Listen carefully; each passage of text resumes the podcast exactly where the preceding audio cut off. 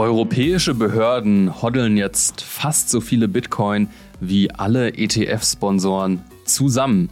Sowohl der sächsischen als auch der britischen Polizei gelangen jeweils massive Schläge gegen die mutmaßliche Internetkriminalität. In beiden Fällen konnten die Behörden gigantische Summen Bitcoin beschlagnahmen. Wie viele, das erfahrt ihr in dieser Episode. Und damit hallo und herzlich willkommen beim Recap Podcast, eurem Krypto-Wochenrückblick von BTC Echo. Es ist Freitag, der 2. Februar. Mein Name ist David Scheider, Redakteur bei BTC Echo und mir gegenüber sitzt zum ersten Mal in diesem Jahr Chefredakteur Sven Wagenknecht. Moin Sven, was würdest du denn mit 50.000 Bitcoin machen? Moin David, gute Frage. Also ich bin ja Bitcoin-Fan, das heißt, ich würde schon viel davon behalten. Etwas würde ich sicherlich auch verkaufen. Und ich könnte mir vorstellen, dann vielleicht so eine Stiftung zu machen, eine Bitcoin-Stiftung, wo man dann natürlich versucht, dass es mehr wird, aber auch dann karikative Zwecke fördert. Also vielleicht eben Wohltätigkeiten, ähm, Förderung von Infrastrukturen, von Bildung, was auch immer. Kann man sehr kreativ sein, aber mir würde schon was einfallen. Achtung, dieser Podcast stellt keine Anlageberatung dar. Alle Aussagen dienen lediglich der Information und spiegeln die persönlichen Meinungen unserer Redakteurinnen und Redakteure wider. Der Redaktionsschluss für diesen Podcast ist Donnerstag, der 1. Februar um 12 Uhr. Bevor es losgeht, ein kurzer Hinweis in eigener Sache. Uns ist bewusst, dass die Tonqualität der letzten Ausgabe nicht dem gewohnten Standard entsprochen hat. Wir bitten das zu entschuldigen und bedanken uns bei all den netten Hinweisen. Das kommt sicherlich nicht wieder vor. Jetzt geht es weiter in angemessener Lautstärke. Plötzlich Bitcoin-Wahl. Die sächsische Polizei kann 50.000 Bitcoin sicherstellen. Das entspricht einem Gegenwert von ungefähr 2 Milliarden Euro und ist damit die größte Kryptosicherstellung in der Geschichte der Bundesrepublik. David, das ist ja schon eine echt krasse Nummer, als ich das gehört habe. Ähm, wie kam es dazu? Du hast ein bisschen mehr Hintergründe für uns. Genau, das ging durch alle Medien, nicht nur die Kryptomedien, weil es wirklich ein spektakulärer Fund war. Und zwar in Sachsen, die kennen sich ja mit Raub und Diebstahl ganz gut aus. Ähm, kurzer Wink ans grüne Gewölbe. Ähm, da haben sie ja die meisten Diamanten wiederbekommen. Jetzt geht's um digitales Gold und besagte 50.000 Bitcoin. Die BTC stammen aus einem Tatkomplex rund um Movie2K.to und Hand aufs Herz. Wer kennt diese Plattform nicht? Ich erinnere mich auf jeden Fall noch gut daran, äh, dass ich damals vielleicht den einen oder anderen Film nicht im Kino gesehen habe. Ähm, der Rest sei mal dahingestellt. Also Wir alle sind schuldig, glaube ich. Wirklich. Wer, äh, wer unschuldig ist, der schmeiße den ersten Stein. Äh, und ja, die beiden Betreiber, für die hat sich das, ich, es ist jetzt die Frage, ob sich das gelohnt hat oder nicht. Da können wir gleich vielleicht noch zu spekulieren, aber erstmal zu den Fakten. Ähm, die beiden Betreiber, mutmaßlichen Betreiber muss man sagen, das äh, Verfahren läuft nämlich noch. Das geht um einen 37-jährigen äh, Polen und einen 40-jährigen Deutschen, die sind angeklagt, eben ähm, movie2k.de betrieben zu haben und die wurden festgenommen ähm, mit Ermittlungen, die sowohl von der Generalstaatsanwaltschaft Dresden, dem Landeskriminalamt Sachsen und der Steuerverhandlung des Finanzamtes Leipzig II.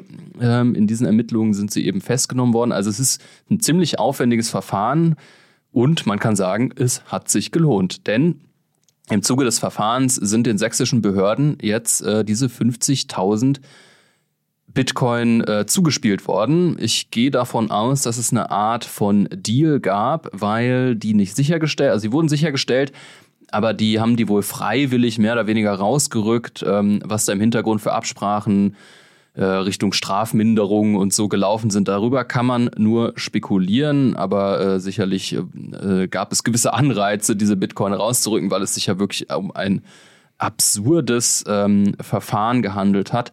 Was ich ganz interessant finde, die, ähm, also movie2k.to hat damals Umsätze in Fiat gemacht wohl und die haben aber klugerweise diese Umsätze in Bitcoin angelegt und einfach gehoddelt. Seit 2013 Und ähm, ja, jetzt äh, scheinbar auch nicht viel verkauft. Also sie hatten diese 50.000 Bitcoin und jetzt hat äh, Sachsen ähm, diese Bitcoin auf der Wallet. Wir haben auch ähm, gefragt, die sächsischen Behörden, was man damit jetzt zu tun gedenkt, aber da ähm, halten die sich noch bedeckt und wollen dann auch keine Informationen rausgeben. Vielleicht ganz interessanter Side-Fact: ähm, Sachsen hält mehr als das Bitcoin-Land schlechthin El Salvador, denn El Salvador hält aktuell 2823 Bitcoin. Ja, und jetzt frage ich mich so ein bisschen, Sven, denkst du denn, die haben wirklich alle ihre Bitcoins rausgerückt? Man hat ja meistens nicht nur eine Wallet, sondern ganz viele Wallets. Gerade wenn man so Überzeugungstäter ist wie die, die ja schon so früh ja, auf Bitcoin gesetzt haben, wo das ja noch ein absolutes Nischenphänomen war. Das heißt, diese Menschen glauben ja wirklich auch an Bitcoin. Das ist jetzt nicht aus der Not entstanden. Ich könnte mir also gut vorstellen, dass es da noch irgendwelche Wallets gibt. Die Frage ist vielleicht aber auch, war das wirklich so klug im Bitcoin alles so reinzupacken, weil Nachverfolgbarkeit, Transparenz. Also vielleicht hätte man es besser verschleiern können.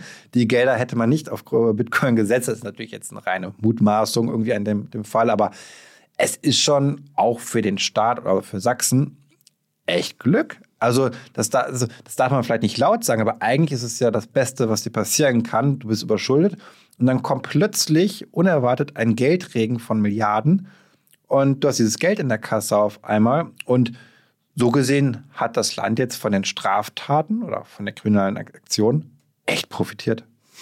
Ja, das kann man sagen. Also da lassen sich jetzt ganz wilde Spekulationen mit anstellen. Ich habe äh, als erstes nachgeguckt, als die Nachricht gekommen ist, hm, wie viel Schulden hat eigentlich Sachsen? Die Antwort auf diese Frage ist 5 Milliarden Euro. Tatsächlich ist Sachsen das am wenigsten verschuldete Bundesland der BRD. Hat mich auch überrascht. Das heißt, wenn sie jetzt alles verkaufen würden, dann hätten sie auf einen Schlag fast die Hälfte ihrer Schulden beglichen. Klüger wäre es, wenn man etwas bullisch ist, noch ein bisschen zu warten, aber das sollen die sächsischen äh, Behörden dann mal selber entscheiden, was sie damit machen. Da wird es wahrscheinlich auch bürokratische ähm, Systeme geben, wie man das abverkauft. Es gibt ja immer wieder vom Zoll auch so Auktionen. Das heißt, diese Bitcoin ähm, dürften dann eventuell irgendwann versteigert werden. Ähm, ja, und wie viel Geld das dann tatsächlich in die Kassen spült, äh, das bleibt abzuwarten, aber es ist richtig viel Geld. Ist ja auch spannend, dass wir hier eigentlich wieder einen Verkaufsdruck erzeugen. Wir hatten es ja von Grayscale, wir sprechen später zu den ETFs gesprochen. Und wenn natürlich jetzt der, der, der Staat sagt, die zwei Milliarden Bitcoin, die wollen wir jetzt zu Fiat-Geld machen, dann wieder Verkaufsdruck. Aber ich glaube auch nicht, dass sie sie halten werden. Es wäre klug, es sicherlich zu machen, aber ganz im Ernst, ich kann mir nicht vorstellen, dass der zum Kämmerer sitzt da in der Behörde und sagt, wir hoddeln und ne, machen da was richtig Großes draus als Riesenchance, sondern wird eher, glaube ich, jetzt recht schnell und zeitnah versuchen, da ja, Euro-Liquidität rauszuholen. Ja. Die Adressen, wo die drauf liegen, die sind auch bekannt, die kann man tracken ähm, und wir werden auf jeden Fall ab und an einen Blick drauf werfen, ob da Bewegungen stattfinden. Das wird sehr, sehr interessant sein zu beobachten. Ja, wir bleiben politisch. Und zwar die CDU und CSU-Fraktion im Bundestag will bestimmte Kryptotransaktionen und Mixer verbieten, eine Registrierungspflicht für selbst gehostete Wallets einführen, sowie das automatische Abrufverfahren für Krypto-Wallets ermöglichen. Das sieht eben ein entsprechender Antrag vor. Und was es damit auf sich hat, Sven, und wie realistisch ist das, diese Idee ist, das erklärst du uns einmal kurz. Genau, ich versuche mich zu mäßigen und meine nicht gerade positive Haltung dazu eher zurückzuhalten. Also wir haben verschiedene Dinge. Was mich nicht wundert, ist, dass sie Kryptomixer verbieten wollen. Da wissen wir auch in den USA, da hat man ein Auge drauf und das verwundert mich eher wenig.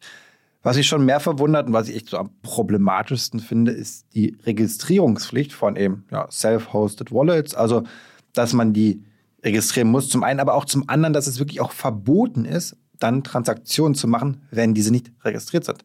Das heißt, David, ich dürfte dir jetzt von meiner Bitcoin Ledger Wallet keine Bitcoin schicken, solange die nicht registriert ist.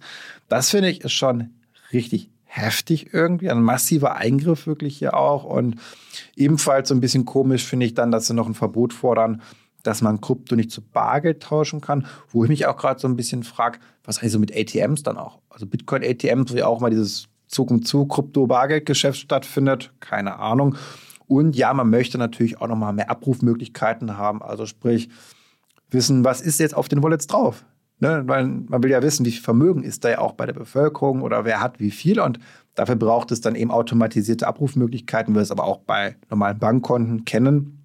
Also schon eine ganze, ganze Menge. Ähm, wirkt für mich erstmal aktionistisch, auf einmal damit um die Ecke zu kommen, irgendwie ja auch technologiefeindlich in gewisser Weise, da man wieder eigentlich alles ausblendet, was die Blockchain-Technologie ausmacht, eben an den Nachverfolgbarkeiten. Und ähm, ja, mich würde aber interessieren, David, von den Sachen, die jetzt hier genannt sind, was siehst du denn da so als das Problematischste? Hm.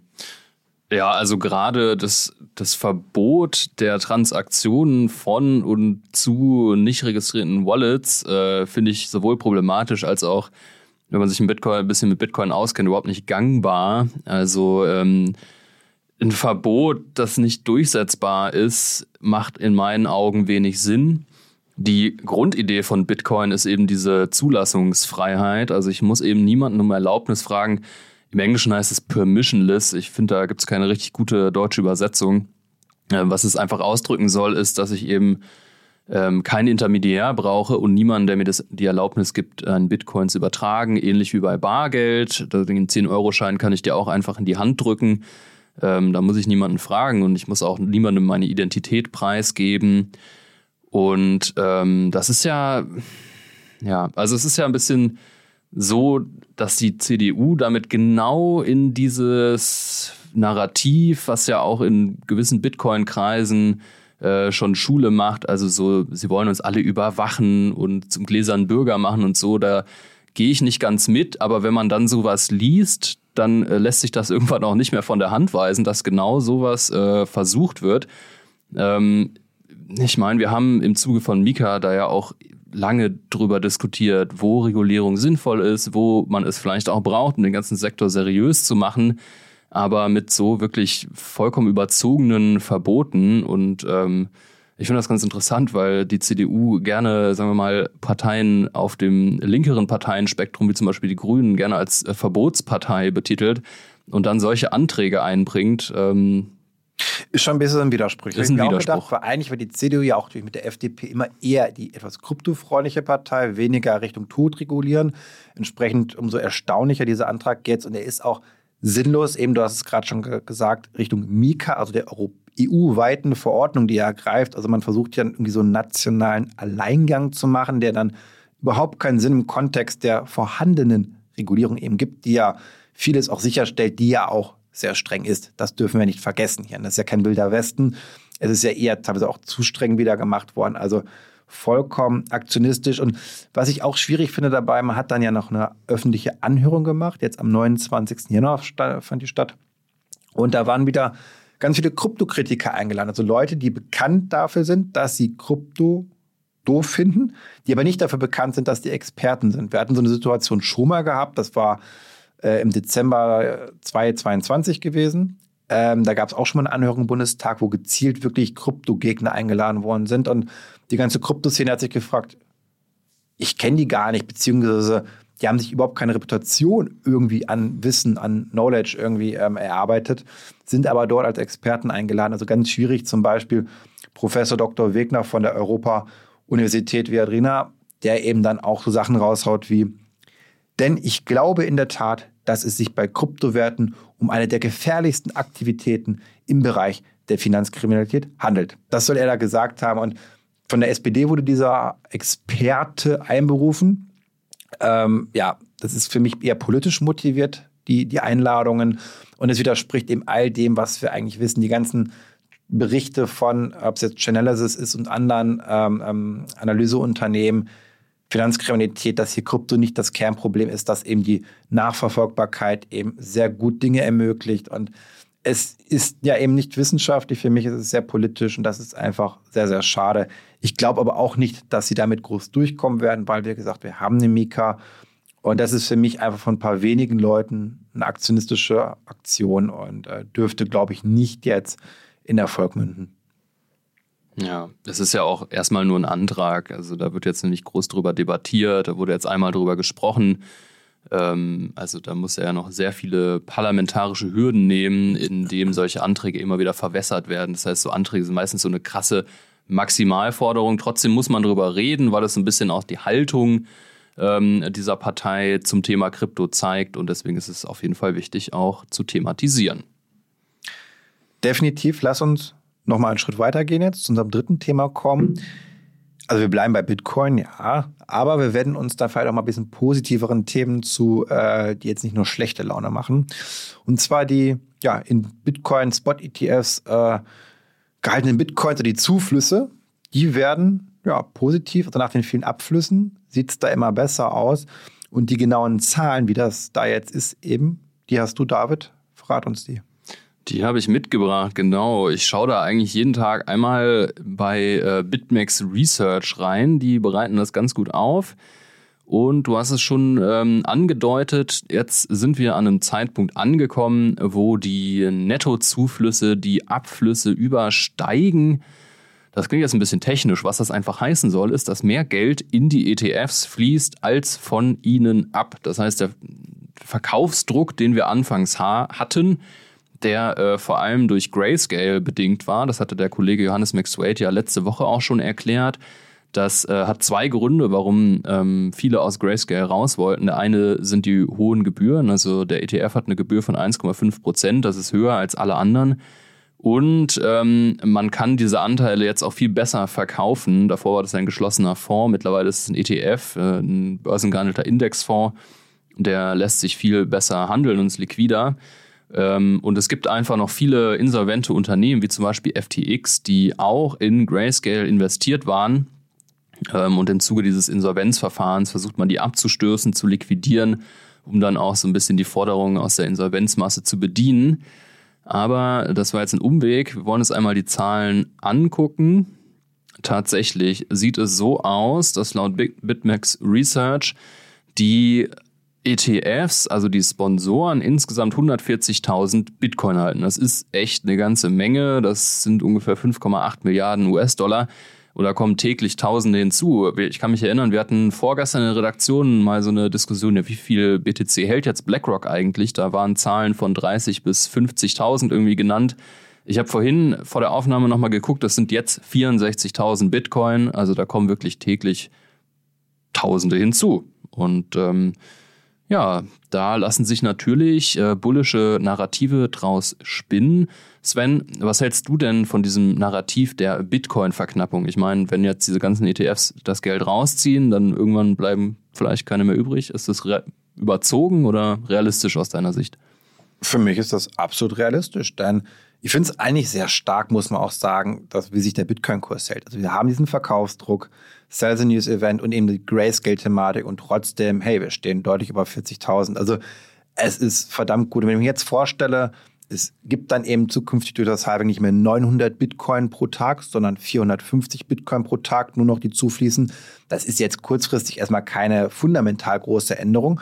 Aber es, es fehlt halt jeden Tag so ein bisschen und es kommt immer mehr hinzu bei den ETFs. Also wir sehen jetzt, dass der Vertrieb richtig anläuft bei den BlackRock und Fidelity und Bitwise, wie sie alle heißen.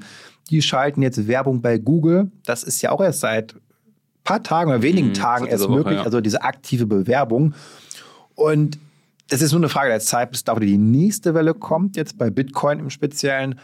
Und wir haben einfach auch nicht so viel mehr auf den Börsen. Also das wurde sehr gut absorbiert jetzt eben. Wie gesagt, ein paar insolvente Unternehmen verkaufen jetzt gerade noch ihre Bitcoin, aber da ist auch irgendwann mal Schluss mit dem Verkaufsdruck. Und dann kann es sehr schnell zu dem Austrocknen kommen. Gerade wenn wir vielleicht noch mal ein paar Makro-Events haben, also wenn dann doch mal wieder die Zinssenkung kommt. Ich meine, jetzt hatten wir die Sitzung gehabt bei der FED ja, also Nein, kommt noch nicht so schnell, aber es wird irgendwann kommen. Ich glaube, dass es dann nochmal auch Impulse senden kann und dann kann es ganz schnell gehen bei den ETFs. Zumal, das dürfen wir auch nicht vergessen, es sind ja auch viele eher kleinere Anleger gewesen, die da jetzt reingegangen sind. Das heißt, diese ganz mhm. großen Anleger, also die ganz großen institutionellen, die wirklich mal eine halbe Milliarde da jetzt auch reinpacken, das haben wir noch gar nicht gesehen. Und ich glaube, die brauchen noch ein bisschen mehr Zeit. Die schauen sich das jetzt nochmal zwei, drei, vier, fünf Monate an. Und dann kommen auch mal wirklich nochmal die größeren Bitcoin-ETF-Orders, weil aktuell sind es, wie gesagt, denke ich, noch viel Privatanleger äh, einfach. Und das stützt, also ich bin da sehr bullisch. Ja. Ja, man darf ja auch nicht vergessen, dass diese ganzen Sponsoren, also äh, vielleicht nochmal erklärt, wenn man in einen Bitcoin-ETF investiert, dann investiert man in einen Indexfonds, der den Index, in dem Fall Bitcoin, trackt. Aber um das machen zu können, brauchen die ETFs auf der Habenseite Bitcoin einfach. Die brauchen physische Bitcoin. Das heißt, die müssen irgendwo auf den Markt gehen und diese äh, Bitcoin einkaufen. Das machen die typischerweise jetzt nicht bei Binance.com, sondern äh, im OTC, also im außerbörslichen Handel. Und diese außerbörslichen Deals, die schlagen sich auch nicht direkt auf den Kurs nieder. Das ähm, erscheint nicht im Orderbuch, das heißt, das können die anderen Trader gar nicht unbedingt sehen. Die sehen dann nur, was da ähm, zum Beispiel bei BlackRock wieder reinfließt. Ähm, es gibt auch Gerüchte, dass BlackRock oder die anderen Sponsoren, Fidelity, Bitwise, wie sie alle heißen, mit Minern auch Deals haben, dass sie da so eine, einen konstanten Flow an Bitcoin äh, beziehen können. Das ähm, schlägt sich, wie gesagt, erst ein bisschen verzögert dann auch auf den äh, Kurs nieder. Genau. Und ähm, ich hatte jetzt hier einmal noch gestern zum Beispiel sind ja knapp 200 Millionen Dollar da reingeflossen. Ähm, am Tag davor 247 Millionen. Das ist schon, ist schon nicht schlecht. Und wenn man überlegt, also äh, ja, die ETFs gibt es jetzt gerade mal zwei Wochen und ein bisschen verzögert, da kann man sich ja mit, mit positiven Ausschlägen rechnen. Und es sind ja auch nur die ETFs, also das dürfen wir nicht ja. vergessen. Also man braucht ja auch eigentlich kein ETF. Man kann ja auch direkt in den Basiswert investieren. Und das werden auch, glaube ich, nach wie vor viele machen. Und das ist für mich, ist das ein Add-on.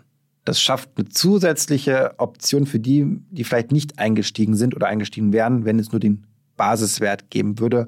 Also direkt Kauf von Bitcoin und Deswegen, das ist beides, es bestärkt sich so ein bisschen jetzt. Also die nächste Welle, auf die bin ich mal ganz gespannt. Jetzt sind wir gerade so einer kleinen Rücksetzerphase, einfach nochmal, ne? Der Markt beruhigt sich so ein bisschen, wir sehen es ja auch bei uns. Aber in den nächsten ja, Wochen wird es irgendwann wieder anziehen. Und dann sind die Bestände, die Nettozuflüsse ganz spannend. Das konntet ihr jetzt nicht sehen, aber Sven reibt sich schon die Hände. Ja. Bevor wir euch ins Wochenende verabschieden, hier noch ein kleiner Hinweis in eigener Sache. Der Ethereum Report ist seit gestern live. Und wenn du ehrlich gesagt wie ich auch von Airdrops und Restaking jetzt nicht so viel Ahnung hast, dann ist der Ethereum Report genau das Richtige für dich. Dort erfährst du nämlich, wie du mit Restaking und Airdrops maximale Rendite rausholen kannst. Und was ich am Rande mitbekommen habe, ist das schon einiges. Den Link findest du natürlich in den Show Notes. Und damit wünschen wir euch ein schönes Wochenende und sagen Tschö, bis in sieben Tagen.